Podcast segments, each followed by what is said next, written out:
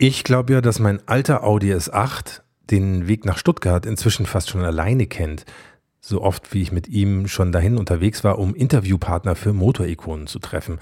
Und ich habe es bei meiner Fahrt für diese Podcast-Folge tatsächlich endlich mal geschafft, ganz ohne ein Bild von einem der vielen, vielen Passfotoautomaten zurückzukommen, die da in der Gegend am Straßenrand stehen. Außerdem war ich im Urlaub in Irland und hatte viel Spaß dabei, das Fahren auf der falschen Straßenseite zu üben. Und dann habe ich in dieser neuen Folge auch noch das Vergnügen, einen wirklich spannenden Gast zu einem sensationellen Auto für euch interviewen zu dürfen. Also jede Menge gute Gründe für beste Laune und außerdem eine sehr gute Basis für eine tolle neue Ausgabe von Motorikonen. Und damit moin moin und Servus. Herzlich willkommen bei Motorikonen und den 100 besten Autos aller Zeiten. Mein Name ist Hans Neubert und ich freue mich sehr, dass ihr auch heute wieder mit dabei seid. Denn wir sprechen heute über ein sehr besonderes Auto, das kaum noch jemand auf dem Schirm hat. Aber seien wir mal ehrlich, im Untertitel von Motorikonen heißt es doch, die 100 besten Autos aller Zeiten. Und aller Zeiten bedeutet, dass wir heute dann eben auch mal über 80 Jahre zurück in der Zeit reisen.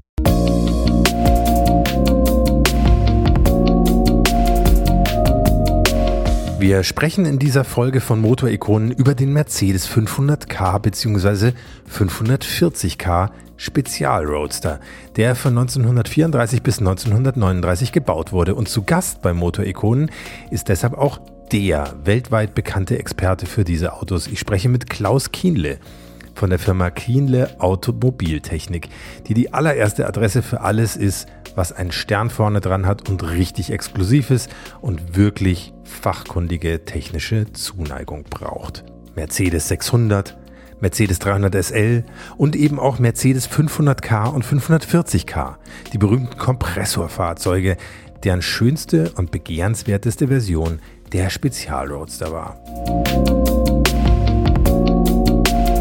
Gemeinsam mit Klaus Kienle klären wir heute Fragen wie zum Beispiel, wie fährt sich ein Mercedes Spezialroadster denn so? Wie ist es, den berühmten Kompressor zuzuschalten? Wie weit kommt man mit einer Tankladung? Und was sind die Problemstellen bei einer Restaurierung? Und vieles mehr. Jetzt kommt hier erstmal das Intro, damit ihr Zeit habt, Motorikonen in eurem Podcast-Player zu abonnieren, falls ihr das nicht eh schon längst gemacht habt. Und dann geht es auch sofort los mit dem ersten Teil meines Gesprächs mit der Mercedes-Koryphäe Klaus Kienle über den Mercedes 500k und 540k Spezialroadster. Bis gleich.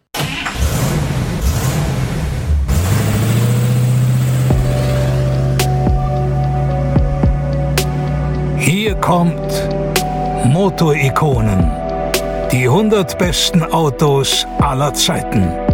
Der Podcast mit Hans Neubert und seinen Gästen.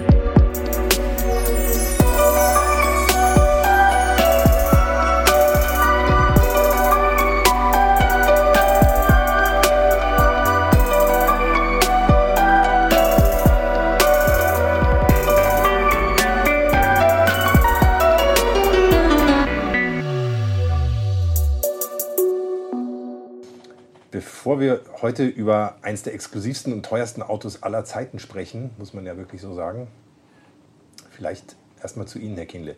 Wie hat das mit dem Thema Auto bei Ihnen im Leben angefangen? Also schon in ganz jungen Jahren, eigentlich schon von Anfang an, da war ich noch in der Schule, da hatte ich schon den ersten 300L gesehen bei uns auf dem Lande. Da wurden Rennen gefahren. Meine Vater und ihre Brüder, die waren auch richtige Autobegeisterte, haben bei Mercedes geschafft und bei Porsche. Und als ich den Flügeltür das erste Mal sah, da war schon der Wunsch, an diesem Auto möchte ich gerne arbeiten. Ja. Und es hat sich so weitergespielt dann über die Jahre. Und als ich dann mit 14, damals war mit 14 war die Schule zu Ende, habe ich dann meinen Eltern gesagt, ich möchte auf jeden Fall bei Mercedes arbeiten, obwohl meine Eltern eigentlich mehr den kaufmännischen Bereich mir zugesagt haben, aber habe das dann durchgesetzt und ging dann 1964 zur Mercedes nach Stuttgart. War zwar eine ewig lange Tour, weil damals hat man noch weit aus von Stuttgart gewohnt. Ich meine, heute geht es mit der S-Bahn schneller. Aber da war es schon 5 Uhr angesagt zum Aufstehen und dann ging es nach Stuttgart ähm, in die Lehrlingsabteilung bei Mercedes-Benz.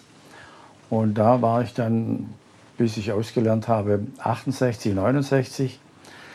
Dann hat Mercedes ein neues Werk gebaut, wo nur Großreparaturen gemacht werden. Das war immer vor Ort von Stuttgart. Da war ich dann Monteur, Gruppenführer und Meister. Mhm. Und da waren es schon die ersten 300L und 600er, die neu aufkamen. Die habe ich da repariert oder hatte dann die 120 Leute unter mir in den Abteilungen. Und da fing es eigentlich an, 300L. Und wir hatten schon. Das war ja dann damals eigentlich auch schon ein Gebrauchtwagen fast, ne? Also, also so kurz vor den 70er Jahren war es dann ein, schon. Ein Gebrauchtwagen, ja. Mhm. Da haben Sie vollkommen mhm. recht. Das hat man auch im Preis dann gesehen. Aber wir haben schon in den 70er Jahren kamen die ersten Autos von reichen Ländern, das es damals noch gab, aus Mexiko und aus Argentinien und viel aus Ägypten, kamen damals schon 300 Selle oder aus Amerika zum Reparieren oder Restaurieren. Da haben wir die ersten Autos schon komplett von Anfang an so repariert. Schon, ja? ja, mhm. also praktisch. Ja gut, da waren es zwar, wenn die Autos 55 waren und es war 70, dann waren das natürlich schon eine, eine Zeit lang, ja. Stimmt, dann, ja, ja, da genau, waren schon 15 richtig, Jahre wieder 15 rum. Jahre rum, ja, ja. Und ja, natürlich waren damals die vielleicht auch die Thema so Korrosionsvorsorge und so nicht so wie heute, ja. Ging es vielleicht ein bisschen früher los. Ja, also bei Brandersel da war das eigentlich kein Thema mhm. durch den Gitterrahmen. Mhm. Hatte eigentlich ja eine draufgesetzte Karosserie, wo im Prinzip vielleicht die Radläufe, aber ist auch heute noch so, und wenn das Auto 50 Jahre alt ist, durch Rostungen so direkt am Gitterrahmen gar nicht. Also wir hatten noch nie einen Gitterrahmen, der verrostet war, sondern vielleicht angerostet. Aber ansonsten war der 300 Cell schon immer ein besonderes Auto. Mhm. Ob das vom Gitterrahmen her oder ob das von den Motor war oder beim Flügeltürer als Flügeltürer. Es war ein besonderes Auto. War ja als Rennwagen auch damals geplant. Zwar hatte damals der Herr Hoffmann, der aus Amerika, gesagt, dieses Auto müsst ihr nach Amerika bringen. Gegen 1000 Autos hat er auch damals gleich bezahlt. 1000 Autos gekauft, wurden dann vom Rennwagen abgeändert, der Flügeltüre, und gingen dann tausendfach nach Amerika. Mhm. Und deswegen war der 80 Prozent war von den Flügeltüren, auch von den Roadstern, gingen alle nach Amerika. Mhm. Haben Sie damals auch schon so mit diesen Vorkriegsfahrzeugen zu tun gehabt? Also sowas wie wir heute auch, wo wir heute drüber reden werden, Spezialroads, da gab es, ist sowas dann Ihnen schon ähm, also in damals, die Finger gekommen oder war das damals noch nicht so ein Thema? Nee, das war damals noch nicht so ein Thema und auch bei Mercedes, äh, einer, der ein Vorkriegauto hatte, ja, da gab es spezielle Firmen, mhm. die gibt es leider heute nicht mehr, wo man die Vorkriegsauto damals repariert hat. Da war gar kein Gedanke an Mercedes, weil keine Teile und wenn einer wie im Vorkrieg gekommen ist. Also es gab schon 230 ähm, Fahrzeuge oder 170er. Die kleinen Modelle, mhm. die kamen schon. Mhm. Aber so ein 45er, der ist äh, bei uns im Berg eigentlich kaum vorgekommen. Mhm. Und damals gab es gute kleine Firmen, die nur die Vorkriegsfahrzeuge gemacht haben. Aber zum Werk, da hat kein Auto den Weg gefunden. Mhm. Mhm. Mhm. Das heißt, Sie waren dann da Abteilungsleiter in der Stuttgarter Mercedes-Niederlassung? Ja. Da sind Sie ja wirklich schnell auch äh, eigentlich in diese Position gekommen, ne? wenn man so überlegt, wann Sie da angefangen haben. Das war ja schon eine steile Karriere. Aber dann haben Sie trotzdem 1984 äh, Ihr eigenes Unternehmen gegründet. Was ja. hat Sie dazu gebracht? da die, die schützende Hand von Mercedes zu verlassen, sozusagen. Ja, ja, also sagen wir, ich war ja 22 Jahre bei Mercedes und ohne, dass man so lange bei Mercedes ist und nicht die Beziehung hat, können Sie so ein großes Werk, was wir jetzt haben, beinahe mit 100 Leuten, können Sie gar nicht anfangen. Obwohl der Grundgedanke. kennt, Ansprechpartner kennt oder so. Ja, ja. ja. Mhm. Also damals, da hat man bei Mercedes im Prinzip jeden gekannt. Also da ist man ins Werk reingefahren, hat man was vom Motor gebraucht, dann hat man den gekannt und bei Getriebe hat man den gekannt. War familiär. Und ohne diese Beziehungen können sie auch das gar nicht aufbauen, obwohl der Aufbau war eigentlich von mir erst gedacht, ja, das machst du in der Garage, dann machst du mal deinen 300L. Das war schon der Grundgedanke, das zu machen und die 600er, weil das waren exklusive Kunden. Und da konnte ich, oder damals schon in den 70er, 80er Jahren, habe ich damals schon viele Kunden aus der Schweiz kennengelernt oder aus Frankreich, Italien. Und der Grundstein war eigentlich, das klein zu machen, dann die guten Beziehungen zum Werk, die hat man dann ausgenutzt, aber nach einem Vierteljahr, da war die Straße, wo ich gewohnt habe, voll mit Mercedes, mit ausländischen Kennzeichen, wo der Bürgermeister dann auch zu mir kam, was hier los ist, ob ich da das so weiterführen will und das ging nicht. Und dann nach einem halben Jahr bin ich dann in eine kleine Ortschaft gezogen, das ist Rudesheim. Da hat gerade eine Möbelfabrik Konkurs gemacht mit Holzboden und primitiv mit einer Heizung, die heute im Prinzip gar nicht mehr erlaubt ist. Und dann ging es los dann mit zwei, drei, vier. Und da haben wir dann damals schon die 300L gemacht für die ganzen Leute, ob das jetzt damals die 600er war für Saudi-Arabien oder für Dubai. Und da hatte ich einen guten Freund, der das mir auch damals gesagt hat. Das war der Schweizer 300L-Präsident. Mhm. Der kam damals schon, da war ich noch Lehrling, dann Meister. Der hat mir damals schon gesagt, du musst dich selbstständig machen. Ich bringe dir so viel Geschäft. Damals war es auch schon das Werk, wo wir, wo wir die Autos repariert haben. Da gab es immer weniger Teile und damals dann mein oberster Chef, der hat gesagt, Kine, das, das geht nicht mehr, wenn wir die ganzen Autos annehmen. Wir haben keine Ersatzteile, da war die Ersatzteilversorgung ganz schlecht. Da war das Auto ja im Prinzip 20 Jahre alt oder 15 Jahre alt und kein Mensch hat sich um die Autos eigentlich so gekümmert. Mhm. Es gab natürlich schon auch Enthusiasten, die an den Autos ähm, festgehalten haben, auch in Stuttgart viel, da gab es viele 300L in Stuttgart. Aber die Reparaturen, die waren so umfangreich und war überhaupt nicht gern gesehen. Und da habe ich mir gedacht und auch mein Freund aus der Schweiz sagt, mach dich selbstständig. In der Schweiz gibt es so viel 300L du wirst Geschäft genügend haben dann. Das heißt, man hat eigentlich auch auf Mercedes-Seite die, die Geschäftsmöglichkeiten gar nicht gesehen, ne? die da drin steckten sozusagen. Nee, nee, damals waren das gängige Autos, mhm. wo die Reparatur immer, was man auch geschätzt hat, waren immer zu teuer, hat zu lang gedauert. Und damals war der 300 ja ein Auto, das sie um 10.000 oder um 15.000 D-Mark bekommen haben. Mhm. Das war ja kein ähm, Oldtimer, sondern das war ein ganz normaler Gebrauchtwagen. Hat kein Mensch haben wollen. Es gab natürlich schon auch ähm, Leute, die in dem 300L, so wie ich, gesehen haben, das ist ein besonderes Auto, der Flügeltürer und der Roadster. Und da hat sich ja schon Ende der 70er Jahre schon Clubs gegründet. Und die haben auch schon gewusst, das mit dem 300L ist eigentlich schon zukunftsmäßig das beste Auto. Aber Wert hatten die Autos damals in den 70er Jahren 20 oder 30.000 D-Mark höchstens. Sie sind heute einer der führenden, kann man schon so sagen, einer der führenden, vielleicht sogar der führende Restaurationsbetrieb für Mercedes-Klassiker. Ist ja auch allein schon von der Größe der Hallen hier, wenn man hierher kommt, äh, sehr beeindruckend. Wie viele Mitarbeiter haben Sie hier? Also wir haben mit den Lehrlingen 80, 85 Leute. Wir hatten mhm. vor einigen Jahren, da hatten wir bis zu 100 Leute, aber das war dann im Prinzip, sagen wir mal, von der ganzen Übersicht her, weil man musste ja die Leute, es ist schon keiner gekommen, der sich in 300L auskannte oder im 600er. Die Einlernphase dauert immer, also wenn ein Lehrling da wäre, vier, fünf Jahre. Also wenn wir einen neuen Mann haben, und das machen wir eigentlich jetzt überhaupt nicht mehr, wir ziehen unsere Mitarbeiter durch die Lehrlinge, ziehen wir die ran. Mhm. Aber damals, da musste ich ja im Prinzip die ganze Zeit mitarbeiten, richtig mitarbeiten, bis ich denen erklärt habe, der 300L als Direkteinspritzer, wie die Einspritzpumpe zum Ausbauen ist. Und das schlimmste Auto war damals, aber es war schon mein Pfefferit war der 600er. Immer noch heute komplizierteste, schwierigste Auto, was es gibt. Ja. Und das, die zwei Autos habe ich mir eigentlich rausgesucht, weil da war auch die Kundschaft dementsprechend ähm, sehr gut und wo man auch sagen konnte, also wir müssen den Motor machen, das machen. Da konnte man nicht sagen, oder der Kunde macht es nicht so teuer und sonst was, sondern die haben schon gewusst, das ist was Besonderes. Da konnte man auch noch richtig arbeiten und man musste nicht so aufs Geld sehen. Aber es gibt keinen Kunde, der mal gesagt hat, ja, schafft mal zu, sondern den Preis wollte jeder wissen. Aber bei einer richtigen Kalkulation haben die immer gesagt, okay, machen Sie es.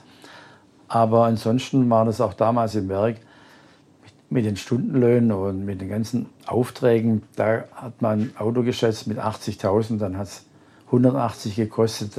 Der Kunde hat dann 80 nur bezahlt und das ging halt im Werk nicht mehr. Ja. Weil es auch zu kompliziert war und es gab keine Werkstätten zum die Einspritzpumpe richten oder andere. Die Motoren, die musste man dann noch ins Werk geben zum Tauschmotor.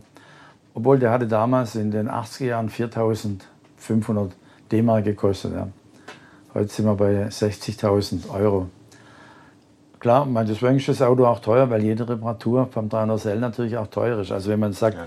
wieso ist das so teuer, das Auto? Wenn Sie eine Überholung machen, sind Sie heute bei 600.000, 700.000 Euro.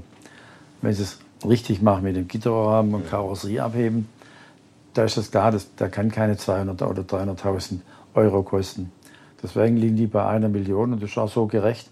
Von der Reparatur und von dem Aufwand her ist es im Prinzip sagen wir, das Gleiche. als wenn man jetzt ein VW restauriert mit ähm, 80.000, der hat halt einen Wert von 100.000. Ja. Mhm. Mhm. Jetzt waren ja dann zu der Zeit ähm, die 300 SL, auch 600er Mercedes, ein bisschen jünger, aber die waren ja noch quasi, haben wir gerade schon gesagt, so Gebrauchtwagen. Wie, wie ist es dann passiert, dass Sie dann auch dieses Thema Vorkriegsautos so mit auf den Tisch bekommen haben? Wie, wie ist es dazu gekommen? Also die ersten Vorkriegsautos, die haben wir bekommen, so als wir hier angefangen haben, dieses Werk hier zu bauen in den 90er Jahren da hatten Kunden, die haben 300L gehabt, das waren dann schon sehr große Kunden, Unternehmer, die auch dann noch verstaubten Vorkriegsfahrzeuge hatten, 540er oder 500er. Und da ging es dann schon los mit den Vorkriegsfahrzeugen in den 90er Jahren, also vor 30 Jahren. Und da haben wir uns das angeeignet, auch die Vorkriegsfahrzeuge zu machen, weil da gab es eigentlich keine Werkstatt, wo man sagen kann, Sie können dorthin gehen oder dahin gehen. Das waren dann kleine ein- oder zwei Mann Werkstätten, die dann sagen wir, auch in Maybach oder in Horch repariert haben. Und da haben wir uns dann auf die 540er, aber nur auf die 540er und auf die 500er versteift, die zu reparieren. Die warum, warum, nur, warum nur die Fahrzeuge? Also die Fahrzeuge, das war auch für mich dann lernmäßig dann ähm, einfach, gut, konnten wir auch reparieren, wenn auch das sehr äh, schwierig war mit dem Motor her, mit dem Vergaser, Fallstrom und wie die Betankung ist, dass man da einen Vorratsbehälter braucht zum, äh, für den Sprit, dass überhaupt anläuft. Und die Vorgänger, die S, SS und SSK, die waren schon motorenmäßig und in, von den Achsen her schon wieder ein ganz anderes Leben war das. Also das hat mit dem Nachkriegsauto, mit den Achtzylindern, 540er, 500er nichts zu tun. Und bei den S SSK, da gab es dann Spezialisten, die gibt es heute noch oder in Amerika. Da haben sie die Fahrzeuge gut repariert. Da haben wir gesagt, da lassen wir die Finger weg.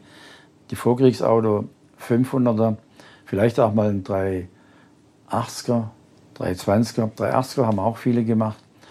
Aber die Vorkriegsauto, die fingen, haben wir gesagt, ab dem 500er, 33, 34 machen wir.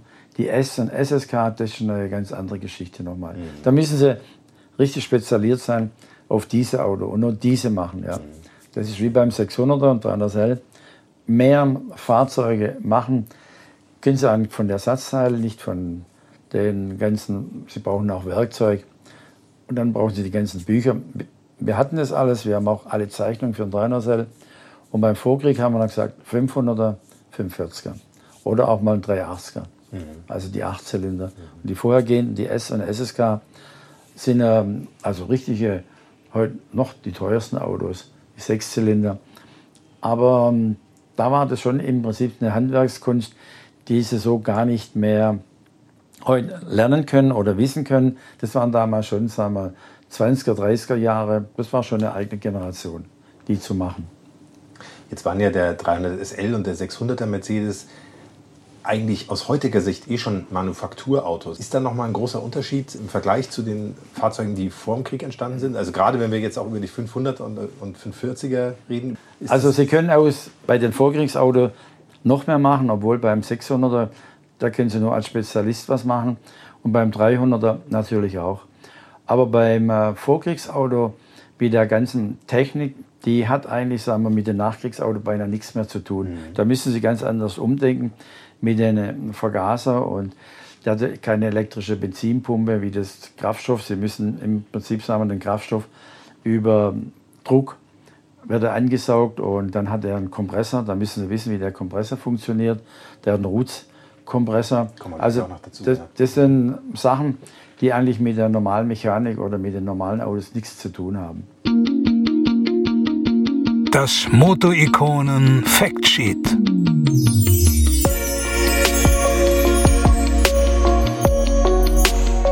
Sie waren eine düstere Zeit in Deutschland, die 30er und 40er Jahre. Und die Daimler-Benz AG war unter anderem mit der Rüstungsproduktion und der Beschäftigung von Zwangsarbeitern auch tief verstrickt in die menschenverachtenden Machenschaften der Nationalsozialisten. 1944 war fast jeder zweite Beschäftigte bei Daimler-Benz ein ziviler Zwangsarbeiter, ein Kriegsgefangener oder ein KZ-Häftling. Eine schwere Bürde für die Marke, die man bei Mercedes vor einigen Jahren sehr umfangreich und wie ich finde auch wirklich schonungslos aufgearbeitet hat. Dass einem diese Zeit auch ganz unweigerlich in den Sinn kommt, wenn man über ein Auto wie den Spezialroadster spricht, das ist irgendwie klar und deshalb darf das hier auch nicht unerwähnt bleiben. Und trotz allem muss man feststellen, die Ingenieure und Designer haben mit dem 500k und 540k fast schon Kunstwerke geschaffen, die einen bis heute in ihren Band ziehen und unglaublich beeindrucken. Wegen ihrer Form, wegen ihrer für damalige Zeiten sehr fortschrittlichen Technik und ihrem Komfort, aber auch wegen ihrem handwerklich höchsten Standard.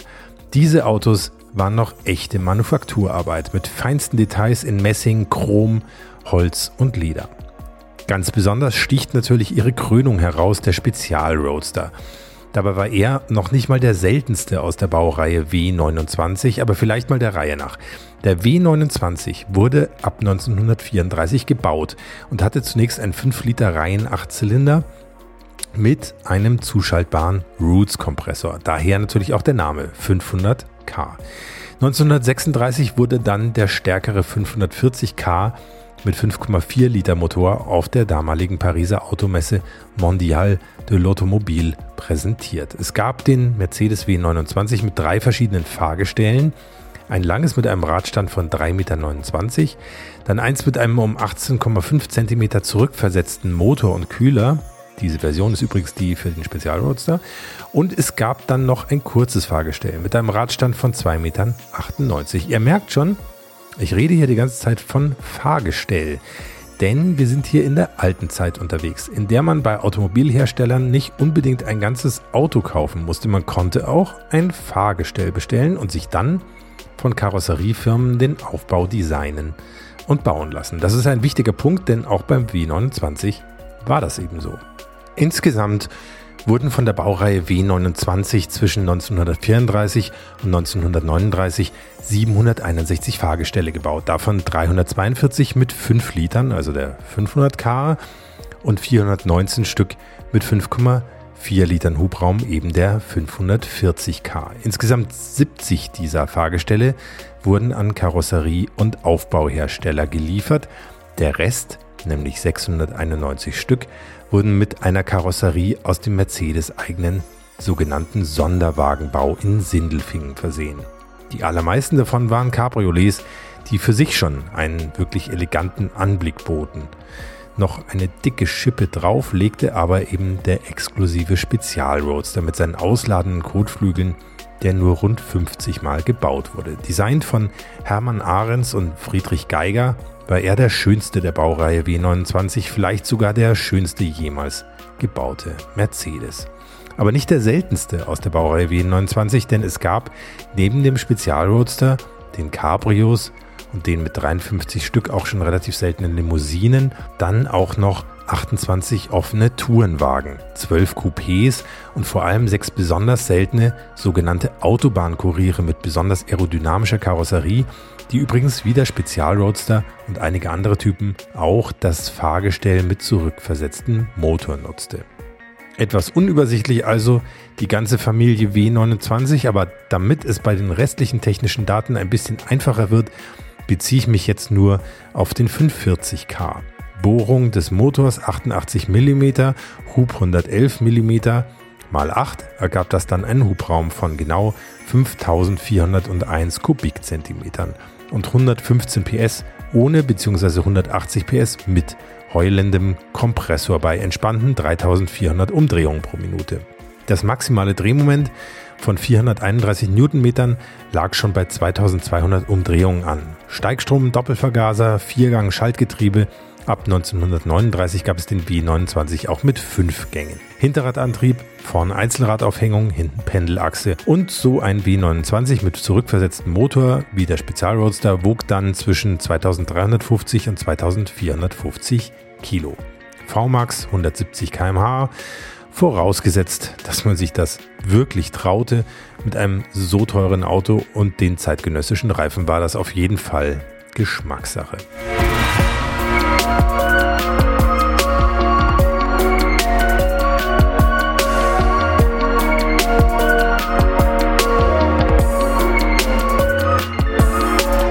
Noch kurz zu den Preisen.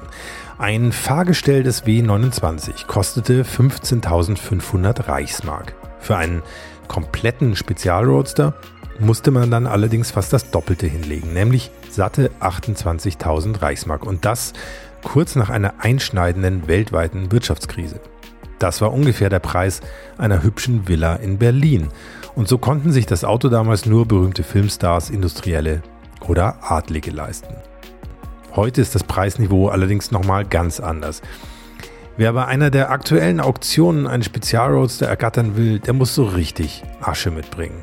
Das liegt zum einen sicherlich an der Seltenheit dieser Fahrzeuge, an der meistens glamourösen Historie, die sie mitbringen und an dem Prestige, das sie seinem heutigen Besitzer quasi garantieren. Denn mit einem Spezialroadster im Top-Zustand ist man auch bei den feinsten Concours d'Elegance in Pebble Beach oder in der Villa d'Este immer ein Kandidat für einen der vorderen Plätze.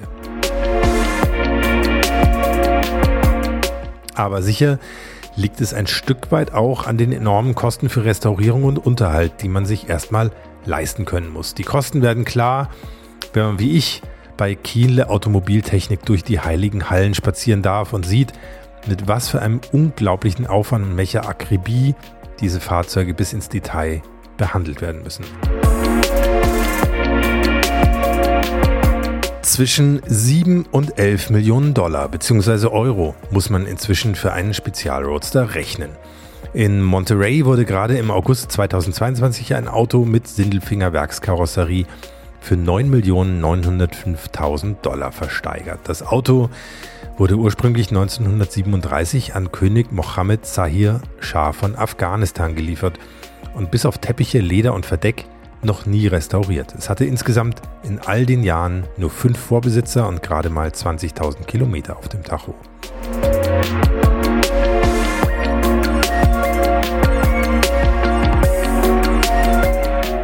Und wenn man diese fast 10 Millionen dann bezahlt hat und seinen Spezialroadster einsteigt und damit nach Hause fährt, dann klingt das ungefähr so wie in diesem Beispiel. Ganz am Ende hört ihr dann übrigens auch das Heulen des Kompressors.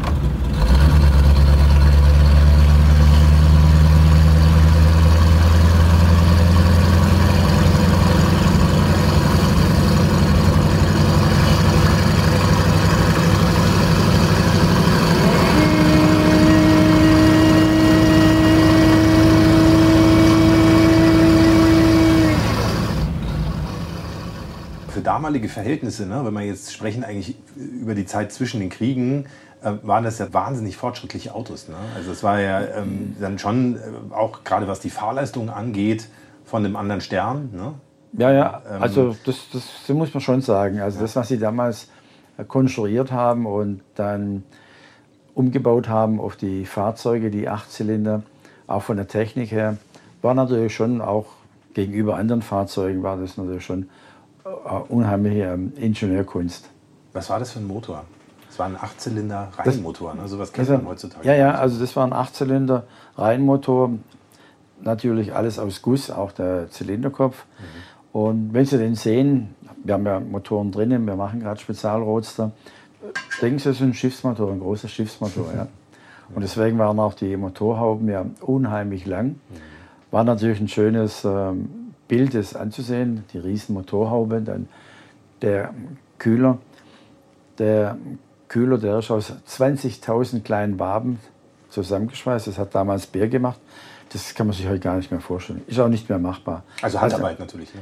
Handarbeit, ja, ja. Und da haben die die Kühler damals zusammengeschweißt. Also sagen wir, da hätte, wenn man das überlegt, das ist so kompliziert und so aufwendig damals gemacht, wo man sich eigentlich gesagt hat, wieso macht man das auch? Aber das war wahrscheinlich notwendig, weil die natürlich ziemlich heiß geworden sind. Mhm. Jetzt die kleineren Autos, die 200 oder 320er, die hatten halt Kühler drin von den 20er, 30er Jahren und so ganz normale, so wie es auch heute ist. Aber die 540er, der Kühler ist natürlich schon, der kostet ihn zum Instandsetzen, der wird zusammengelötet und muss dann hinterher aber verchromt werden. Und da ist natürlich die Sache beim Verchromen, da muss das ja so gemacht werden, dass diese Lötungen nicht aufgehen. Also es war ein Verfahren, das heute nur noch zwei Firmen weltweit machen können. Aber es kostet halt 60.000, 70.000 Euro, so einen Kühler zu machen. Aber das ist eine, sagen wir, eine Handarbeit, das dauert ein halbes Jahr, wenn das nur ein oder zwei Männer machen. Das sind schon einmal die großen Schwierigkeiten bei den Vorkriegsautos. Das klingt nach unheimlich filigraner Arbeit. Wie siehst du es denn mit dem Motor selbst? Ist der Motor selbst dann gegen den Kühler relativ robust oder was, was kann beim Motor passieren? Ich meine, Achtzylinder-Reihenmotor ist ja auch erstmal im Prinzip, dass es heutzutage gar nicht mehr so gibt. Ne? Aus Platzgründen wahrscheinlich vor allem. Ja, gibt es heute gar nicht mehr. Also ein Reihenmotor. Ähm, das Hauptproblem war natürlich auch aus den speziellen Lager. Damals, das waren ja im Prinzip, sagen wir, gegossene Lager, also nicht so wie heute in der Fertigung, sondern die Lager zu machen und gießen, das Verfahren, das kann heute in Deutschland, wo wir jetzt gerade, das hat ein Jahr gedauert, bis wir die Lagerschalen bekommen haben. Mhm.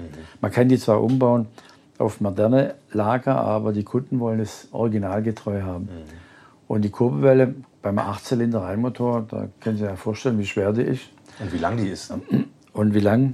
Aber die Bearbeitung von den Lagern, das ist sagen wir, eine ein System oder was sie damals auch ähm, gemacht haben, weil normale kleine Lager für die äh, Sechszylinder oder Vierzylinder war das was anderes, aber die Achtzylinder, die hatten gegossene Mehrschichtlager und das können Sie heute gar nicht, das kann auch keiner mehr im Prinzip sagen, Sie vorstellen, was für komplizierte äh, Weise das damals gemacht worden ist. Mhm. Was unterscheidet denn, wir werfen hier immer so, jonglieren so mit den Zahlen, aber was unterscheidet denn den 500k vom 540k?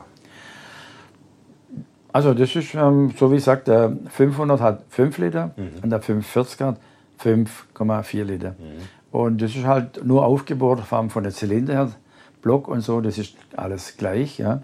Auch der Zylinderkopf. Es gibt verschiedene andere Sachen noch, wo jetzt der 540er dann noch speziellere Sachen hat wie der 500er. Aber das Aufgebohrte, das hatte damals ja 10 PS oder 15 PS mehr gebracht. Und mit dem Kompressor hatte das Fahrzeug dann 180 PS auf Einschlag. Der Kompressor konnte man nur einschalten, eine Minute oder zwei Minuten. Also wenn Sie den jetzt beim Überholen eingeschaltet haben oder beim Rennen, dann ging das schon vielleicht auch zwei Minuten. Aber dann ging es zu stark auf die Lager. Und deswegen waren das auch spezielle Lager. Und heute sind die Lager natürlich so gut gebaut, da kennen Sie den Kompressor ja, da läuft er immer mit, ja. Aber damals war die Belastung für den Motor mit 60 PS auf einmal zu stark auf die Lager. Da ist auch hier eine Frage von mir hier auf meinem Zettel, kann ich gleich durchstreichen. Haben Sie gleich schon selber beantwortet. Wie lange kann man den Kompressor laufen lassen? Ja. ja. Also was, was passiert denn, wenn ich den zu lange laufen lasse? Ähm, Kompressor wird heiß oder Motor wird heiß oder alles wird heiß? Ja, da die Belastung, sagen wir mal, weil beim Kompressor ist ja so, sagen wir, wird da keine Luft angesaugt, sondern es wird da rein gepresst, ja. Mhm. Also der also Motor. Eigentlich wie ein Föhn, eigentlich so, ne? Wie ein ja Föhn. Nicht, nicht, verdichtet im, im Kompressor, ja, sondern es wird reingedrückt. Ne? Mhm. Und man muss ja so sagen, wie vielleicht bei einem Mensch, wenn er normal atmet, ist alles in Ordnung, kriegt er aber dann zu viel Luft und wenn zu viel eingeatmet wird oder mit dem Föhn, Dann ist es zu viel, dann geht es alles auf die Lager ja? Mhm. und geht auch auf die Drehzahl. Mhm. Weil die Drehzahl, Sie fahren mit dem Auto mit 1500 Umdrehungen, mhm. höchstens mal zwei. Mhm. Und klar, wenn Sie dann den Kompressor eingestellt haben, dann geht es bei noch drei. Das ist dann im Prinzip sagen wir, zu viel. Mhm. Also und für Dauer, für Dauerbetrieb. Für die Dauer, ja. Nee, das, das ging auch gar nicht. Aber zum Überholen, man merkt ja schon, es gibt natürlich schon einen Schub, die 60 PS und der Kompressor, der heult dann auch gewaltig, aber dann wird er auch gleich richtig heiß dann. Mhm. Weil durch die Mehrbelastung und durch die höheren Drehzahlen bei bis zu 3000, da wird natürlich jetzt auch von dem Gussblock, wird er natürlich thermisch viel schneller oder belastet als wenn er nur 2000 oder 1500 Umdrehungen hat. Ja. Wenn man den einschaltet, äh, das passiert wie? Ist das eine, ist das eine Art Kupplung oder wie? wie Nö, das ist eigentlich ähm, von der Überlegung her eigentlich sagen wir das Beste. Sie geben Vollgas, ganz normal. Mhm. Dann haben Sie einen Druckpunkt und wenn Sie den Druckpunkt überschreiten, geht ein Gasgestänge zum Kompressor. Der Kompressor wird eingeschaltet und wenn sie dann vom Gas runtergehen, wird er ausgeschaltet und dann haben sie wieder, wird die Luft dann über den Luftfilter angesaugt. Mhm. Und so wird er dann, ähm, wenn sie das Vollgas geben und den Druckpunkt ähm, überschreiten, dann wird der Kompressor eingeschaltet, wie man Gestänge. Also nichts Elektronisches, nichts Elektrisches, sondern rein mechanisch dann. Wenn man da viel Luft äh, reindrückt, muss man dann auch das ähm, entsprechende Benzin dazu tun oder macht es der Vergaser dann eigentlich automatisch, indem dann da mehr Benzin dazu kommt? Oder gibt es da irgendeine Gemischanreicherung oder sowas? Ja, das wird dann schon auch angereichert. Ja. Also das geht dann im Prinzip mit der Vergaser, der hat dann auch eine Anreicherung, weil man braucht ja, wenn bloß Luft da ist, bringt das ja auch nichts, sondern da wird dann der Vergaser angereichert. Also das ist dann eine komplizierte Sache. Also wenn einer, der nur Vergaser macht und einen Vorkriegsvergaser sieht, der wird sagen, kann ich nicht, weiß ich nicht, wie das funktioniert. Also ganz komplizierte Erfindung haben die damals gemacht und das wird dann noch angereichert über das Gestänge. Dann kriegt er, hat er eine andere Düse, dann wird er noch mehr Kraftstoff eingespritzt, so beinahe das Doppelte. Aber gleich als Hinweis, Sie brauchen 30 Liter, 40 Liter brauchen Sie beim 45er. Also wenn Sie Mit Kompressor fahren, oder ohne Kompressor? Ohne Kompressor. Mhm. Also wenn wir eine Ausfahrt machen, da tanken Sie also 100 Liter, dann denken Sie, ja, das, das reicht ja schon, aber nach 200 Kilometer oder 150 Kilometer Tank leer. Also da muss man schon genau dann aufpassen. Die Tankuhren waren auch nicht mehr so hundertprozentig, aber... Immerhin gab es eine, ich meine, das war damals ja auch nicht selbstverständlich. Ne? Eigentlich gar nicht. Das, ja. Die meisten hatten ja ein Tacho wahrscheinlich ja. drin und Wasseranzeige. Aber die haben Ölanzeige, dann haben sie Öldruckanzeige, aber funktioniert alles hervorragend. Ja. Wie ist das mit so einem Roots-Gebläse oder Kompressor? Gibt es da so eine Art, sowas wie ein Turboloch, was man so äh, nee, kennt? Oder, nee. oder, zieht das sofort weg ja, von, der, der von weg. Leerlaufdrehzahl? Ja. Also ein Turboloch gibt es da nicht so in dem Sinne. Ja. Mhm. Oder wenn Sie mit dem Gas schwindeln, aber Sie müssen immer Vollgas geben, dass er eingeschaltet ist. Da können Sie, können Sie also nicht mit dem Gas weg oder sonst was. Wenn Sie Gas, Gas wegnehmen, dann ist der Kompressor abgeschaltet. Ja. Sie, Sie drehen drauf, er heult auf und dann geht es ab. Ja wo so viel Leistung ist, also zumindest für damalige Verhältnisse viel. Ne? Heutzutage hat das, hat das jeder Mittelklasse-Kombi, aber für ja. damalige Verhältnisse war das natürlich enorm. Ja. Muss man es natürlich auch irgendwie verarbeiten. Das Auto hat Eckantrieb. Ja, ja, also ja. sagen wir das ganz normale mit dem. Und die letzten Fahrzeuge, die hatten auch schon Fünfganggetriebe, was mhm. hervorragend ist. Also sie fahren mit dem ähm, 540er mit Fünfganggetriebe, fahren sie also wunderbar. Also sagen wir so ein Auto, man denkt um Gott, das will schwer. Schwer ist es nur im Stand drehen. Sobald ein paar Zentimeter läuft, hat ja eine wunderbare Lenkung drin, dann fahren Sie mit dem ohne Probleme. Ja. Und wenn Sie den fünften Gang drin haben, ist das eine sehr gute Fahrt. Man soll es nicht glauben, wie die damals einmal gemütlich und gut gefahren sind, die Fahrzeuge. Und da gab es auch schon Autobahnen. Da denke ich, dass es einmal vom Fahren her eine sehr schöne Sache war. Mhm. Mhm. Ist das synchronisiertes Getriebe? Also das Fünfganggetriebe ist synchronisiert. Die Vierganggetriebe, was die vorhergehenden Fahrzeuge hatten, die 500er, die sind synchronisiert, aber nicht beim, beim Hochschalten. Der hat schon schräg verzahnte Zahnräder drin, aber sagen wir, diese äh, Synchronringe, so, das gab es damals nicht so. Wenn Sie Zwischengas geben, dann kommen die bei die Zahnräder auf Gleichklang, dann können Sie dann schalten. Jetzt beim Rückwärtsschalten, da ist das ein Problem, das kriegen Sie meistens nicht hin, da kracht es dann. Da müssen Sie mehr oder weniger zweimal Zwischengas geben. Wenn Sie den gleichen Rundlauf kriegen, der Zahnräder, ja, und wenn Sie das mit der Zeit rausbekommen, dann können Sie schalten ohne Krachen. Mhm. Mhm. Aber wenn Sie das nicht hinbekommen und es sind unterschiedliche Drehzahlen, dann kracht es, ja. Mhm. Aber der 500er, ähm, der hat auch noch einen Schnellgang. Da können Sie, wenn Sie den Schalthebel, im Prinzip sind drei Gänge. Und der vierte Gang, da müssen Sie ohne Kupplung, also eine ganz tolle äh, Konstruktion, da müssen Sie nur den Schalthebel auf vierten Gang drücken, dann muss man auf die Seite drücken, nach vorne drücken, ein bisschen Gas geben, dann macht es und dann ist der vierte Gang drin. Ohne Kupplung, ohne alles. Und beim Rausnehmen, da geht man vom Gas weg, fährt dann den, vom vierten Gang in den dritten Gang und dann macht es auch nur ein kurzes Zwitschern, dann ist der dritte Gang wieder drin. Mhm. Also sagen wir, das war im Prinzip damals der Schnellgang, hieß es dann. Ja. Macht man sich heute gar keine Gedanken mehr darum, weil jeder sechs Gänge hat oder ein Automatikgetriebe oder, oder Doppelkupplungsgetriebe. Ja, Aber dass das mal ein Thema war. Ne? Ja. ja. Ja. ja, also sagen wir gut, damals gab es ja die Konkurrenz mit Maybach und auch Horch und so. Die hatten damals, also Maybach hatte noch bessere Getriebe. Ja. Der hatte von Anfang an hatte der schon Fünfganggetriebe und die Getriebe von Maybach, die waren eigentlich eine Idee besser als Mercedes. Der hat die Getriebe selber konstruiert. Später hatten sie auch Maybach-Getriebe.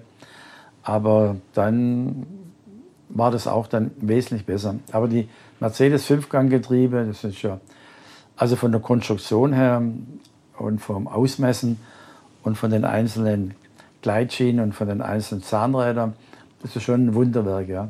Also heute kennen Sie ein Getriebe, heute schmeißt man ein Getriebe weg, ein mechanisches. Klar. Ja. Hat wieder gar nichts mehr gemacht. Aber das zu machen, das ist schon, sagen wir mal, eine Ingenieursarbeit, ja.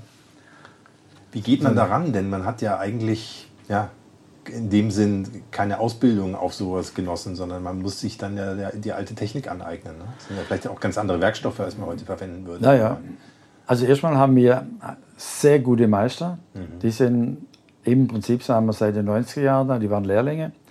Und da haben wir einen Meister, der kennt sich über die ganzen Betriebsstoffe, über die ganzen Lager. Der macht die Motorenabteilung und macht auch die ähm, 540er und 500er Motoren. Durch eine lange Arbeit mit, ähm, und es gibt ja auch natürlich auch Werkstatthandbücher, die wir alle haben.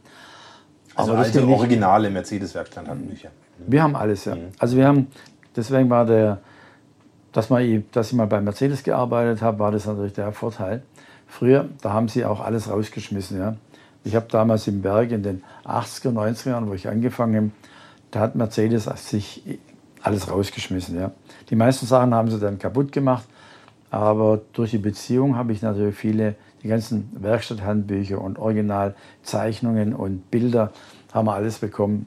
Also sagen wir, ich habe mehr als jede, außer das Museum, als jede Werkstatt von Mercedes weltweit. Also das habe hab ich mir damals schon gesagt, weil das war für mich das Wichtigste, alle Original-Werkstattbücher zu haben, vom 600er oder vom 300er nach Vorkriegsauto. Und das haben wir alles. Und meine Meister, die haben sich damals schon da reingelesen und da haben wir einen, der kennt sich aus, als wenn er ein Leben lang auf den Vorkriegsfahrzeugen gearbeitet hätte. Mhm. Und der weiß auch ähm, mit den Mehrschichtlagern, was, da, was man alles machen muss und wie das genau ausgemessen ist. Das ist nicht nur, dass man ein Pleuel auf die Kurbelwelle spannt, sondern das muss ja aufs Hundertstel eingepasst werden. Das muss vermessen werden und wieder auseinander gemacht werden. Und dann muss es wieder zusammengebaut werden und nochmal vermessen. Also das ist schon konstruktiv so, als wenn sie sagen mal, so ein Flugzeugmotor damals gebaut haben. Da muss ja alles hundertprozentig stimmen. Deswegen waren das auch tolle Motoren. Also die liefen ja ohne Ende. Ja. Aber heute, wenn sie jetzt jemand so einen Vorkriegsmotor macht, da wissen wir schon, das wird nichts, das kann nichts, das kann keiner mehr. Wenn sie nicht da. Es sind primitive Motoren, aber die Technik und das Ausmessen, das ist wie beim 300L, das, ich sage immer, das ist ein Bauernmotor. Einfach, Nockenwelle, Kolben. Aber der muss vermessen werden aufs Hundertstel. Und wenn Sie das nicht aufs Hundertstel messen, dann rattert er, ist laut, dann ist es ein Motor wie ein Diesel. Ja. Und das merke ich gleich, wenn ein Motor aus einer Fremdwerkstatt repariert kommt, er ist laut, dann muss ich dem Kunden sagen, den müssen wir komplett nochmal von vorne zerlegen und sauber zusammenbauen. Da ist also vom Kolbenspiel her, vom oberen Todpunkt her, von den ganzen Messungen, die müssen bei denen, das ist schon ein Rennmotor mit 6000 Touren aus den 50er Jahren, ist schon so wie sie damals die W196 oder 154 gemacht haben. Das waren nur Spezialisten und die liefen gut von Mercedes, weil sie eingemessen sind, weil sie nicht nur zusammengebaut worden sind, sondern auch wieder auseinandergenommen, nochmal gemessen. Und das machen wir also. Unsere Motoren, die sind bekannt und die ganzen Kunden, wo auch Autos restaurieren oder die Firmen, die schicken eigentlich die Motoren schon zu uns, weil der 300L-Motor, der läuft butterweich. Und wenn er das nicht ist und jeder zweite, wo wir kriegen, ist laut, rasselt, allein von den Kipphebeln her, und das ist eine ganz ähm, tolle Konstruktion. Wenn das nicht aufs Hundertstel stimmt und Sie nehmen Kipphebel, die jetzt abgenützt sind, dann ist der laut. Aber die meisten sehen, ja, das stimmt, bauen wir wieder ein, geht nicht. Also ist das Wissen über 40 Jahre, mhm. was man sich angeeignet hat. Und das ist in der Motorenabteilung, da wo ich sagen kann, da muss ich nur gucken, ob das Licht ausgeschaltet ist, weil die machen das so perfekt. Aber wir haben das auch gut gelernt. Ich meine, ist keiner gekommen, der gesagt hat, hier bin ich, ich kann 300L reparieren. Gibt es nicht. Gell?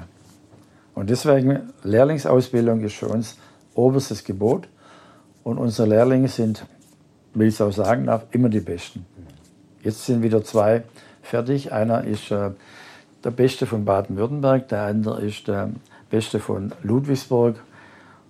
Und alle unsere Lehrlinge haben Auszeichnungen bekommen weil die arbeiten am Auto.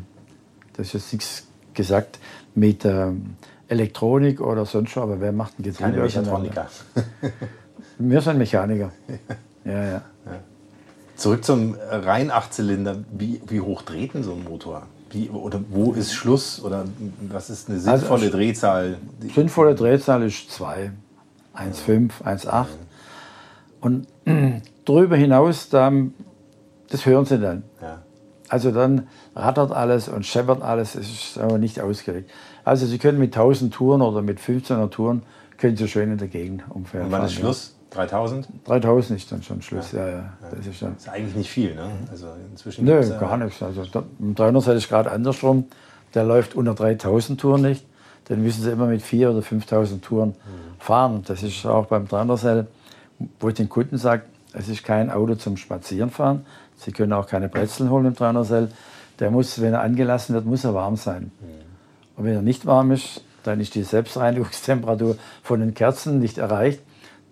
Eine Kerze ist nass und er reinigt sich nicht selber durch den Direkteinspritzmotor, weil die Einspritzdüse direkt auf die Zündkerze spritzt. Und wenn die mal nass ist, ist vorbei. Mhm. Bei den anderen Fahrzeugen, wo das, die Einspritzdüse sagen wir, in den Brennraum spritzt, da vernebelt es. Ja. Da können Sie mit dem Freifahren kriegen sie das hin. Mhm. Aber ein 300L, kerzennass, raus. Mhm. Und das ist das Problem bei Kunden, wenn wir Autos ausliefern in alle Welt. Erkennen mein Auto läuft nur fünf Zylinder. Der hat ja noch einen Schok. Ja. Und der Schok, der haut Benzin rein, noch und noch. Ja. Einspritzpumpe. Einspritzpumpe, der mit Schok wird Fett gezogen. Und die dürfen sie höchstens eine Sekunde oder zwei Sekunden ziehen. Aber manche Kunden, die ziehen dann, denken, es ist wie ein Vergaser und starten und lassen laufen, dann ist der sofort verrußt. Ja. Wie ist es denn, Sie haben gerade Brötchen holen gesagt, wie ist es denn mit so einem Vorkriegsauto? Kann ich mit dem Brötchen holen fahren oder sollte ich das auch lieber nicht tun? Also ich meine, vom, vom Wert, mit dem man dann da durch die Stadt fährt, mal ganz ja. abgesehen, aber würde so ein Auto das mitmachen, so ein ja, damals war das so. Also ja. damals war der 500 oder 540er war schon ein Auto gängig, ja. Also sag mal, wenn jetzt einer gesagt hat, ich fahre jetzt in die Stadt rein und sonst schon, das geht eigentlich bei denen. Aber die mussten damals, die Leute, oder wenn das ein Chauffeur war, der musste schon wissen, und der hat, das hört man auch dann, hat auch einen Schock, wenn der Motor anfängt zu blubbern oder zu stottern, dann kann sein, er verrußt langsam, dann muss man ein bisschen Gas geben, dann tut er sich mehr oder weniger dann durch die Selbstreinigungstemperatur werden dann die Kerzen wieder frei dann, ja. Mhm. Aber zum Beispiel der SSK, der hat bis zu vier Kerzen oder hat drei Kerzen dann pro Zylinder, ja. Da wird es dann schon etwas schwieriger. Mhm. Aber die S und SSK, das waren eigentlich damals ja nur zwei Sitzer. Oder die S, das waren dann vier Sitzer zum Fahren, aber die S und SSK waren eigentlich nur zum Rennenfahren. Mhm. Caracciola mhm. und äh, Mille Miglia. Aber dem 540er und sonst das war ein gängiges Auto. Bremsen? Geht das heutzutage mit so einem Auto noch ja, ja. Äh, zu fahren oder ist es ein Thema? Das äh, wiegen ja auch ein bisschen was? Also bei den Bremsen, die haben gute Bremsen, haben natürlich auch Bremstrommeln, die so groß sind wie ein großer Reifen. Aber die haben schon so Bremsunterstützung, ja. Die haben Bremshelf drin, mhm. also wo über Unterdruck wird dann mehr oder weniger dann das, ähm, über den Hauptbremszylinder wird eine Verstärkung gegeben, so dass man dann also nicht, sagen wir, so einen harten, wenn Sie keinen Bremshelf haben oder beim modernen Auto, da ist das ja wie Beton. Und bei den Fahrzeugen, da ist das schon eine Unterstützung und die Bremsen sind gut. Mhm. Mhm. Also sagen wir, da gibt es auch keine Probleme bei den Bremsen. Hydraulisch, die sind auch einfach zu machen, dann aufgeniedete Belege und ziemlich einfach zum Reparieren auch. Ja, ja. Fahrwerk? Ist ein Panzer. Ist nicht, also den können Sie nicht kaputt kriegen. Nicht über einen Unfall oder Brand oder so, gut, dann wird es ausgeglüht. Aber das waren ja schon wesentliche, ähm, über, ich weiß nicht, 1,5 oder 2 Millimeter waren das ja Rahmen. Also sagen wir so ein Rahmen, dann können Sie ja Zähne auf der im Freien liegen lassen, da passiert nichts. Ja. Mhm. Oberfläche angerostet, aber. Komplett überdimensioniert. Ja, und auch die Vorderachse oder Hinterachse, ja, das waren also, sagen wir schon, konstruktivmäßig haben die damals schon gedacht, das muss alles stabil sein, aber so eine Vorderachse, wenn Sie die sehen, ja, das sind ja, das hat man wahrscheinlich bei den LKWs war es, oder bei Panzern war das nicht viel anders. Also das ist schon vom Fahrwerk her, ist es natürlich schon ähm, absolut stabil. Mhm. Aber es gab ja damals keine Stoßdämpfer, sondern nur so Reibungsstoßdämpfer. Also es war natürlich schon auf schlechten Straßen, da sind sie schon durchgeschüttelt worden. Ja. Und wenn die Reibungsstoßdämpfer nicht richtig eingestellt sind, also die haben das schon gedämpft ja, über Reibscheiben, aber natürlich heute ein Stoßdämpfer ist natürlich was ganz anderes. Sagen wir mal auf normalen Straßen, sagen wir wie heute, ist das ein herrliches Fahren. Ja. Mhm. Mhm. Also sagen wir Sie können jetzt im Prinzip, sagen wir mal, auf der Autobahn von hier nach Stuttgart oder auch in die Schweiz fahren, ohne Probleme. So vom Fahren her ist es hart, aber es gibt nichts, wo man sagen kann, das bricht auseinander oder sonst was. Mhm. Stabil, mhm. noch und noch, ja. Das war's für heute mit Motorikonen und den 100 besten Autos aller Zeiten.